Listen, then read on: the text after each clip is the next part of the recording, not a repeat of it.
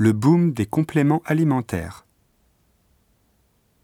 En France, comme dans tous les pays industrialisés, la consommation des compléments alimentaires explose. Évaluée à 894 millions d'euros en 2005, le marché des compléments alimentaires est en augmentation constante. Au Japon, le phénomène est si important que même les compléments alimentaires pour chiens se vendent bien. Suntory, le géant de l'agroalimentaire nippon, affirme pouvoir réaliser un chiffre d'affaires de 60 millions de yens pour son dernier produit. Tout le monde, c'est bien normal, rêve de trouver le produit miracle qui permettrait de maigrir, de renforcer ses cheveux ou encore de ralentir le vieillissement.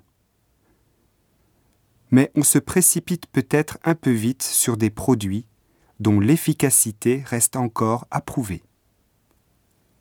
Les consommateurs ne semblent pas informés que l'excès de certains compléments, comme ceux contenant de la vitamine A, causerait des migraines. D'autres compléments alimentaires, combinés à des médicaments, pourraient avoir des effets secondaires.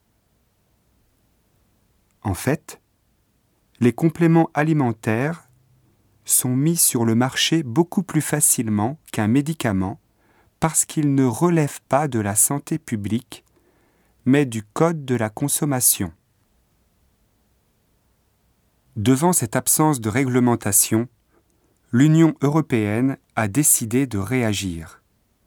Dès 2010, une liste d'allégations autorisées limitera les industriels afin qu'ils ne puissent plus vanter librement un produit.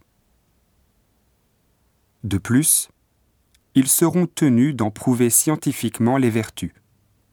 Cette réglementation va très loin, puisque les produits au nom plein de promesses comme Taïfin n'y échapperont pas et devront prouver qu'ils font réellement mincir. Après l'Europe et les États-Unis, le Japon devrait également réglementer les compléments alimentaires dans les prochains mois.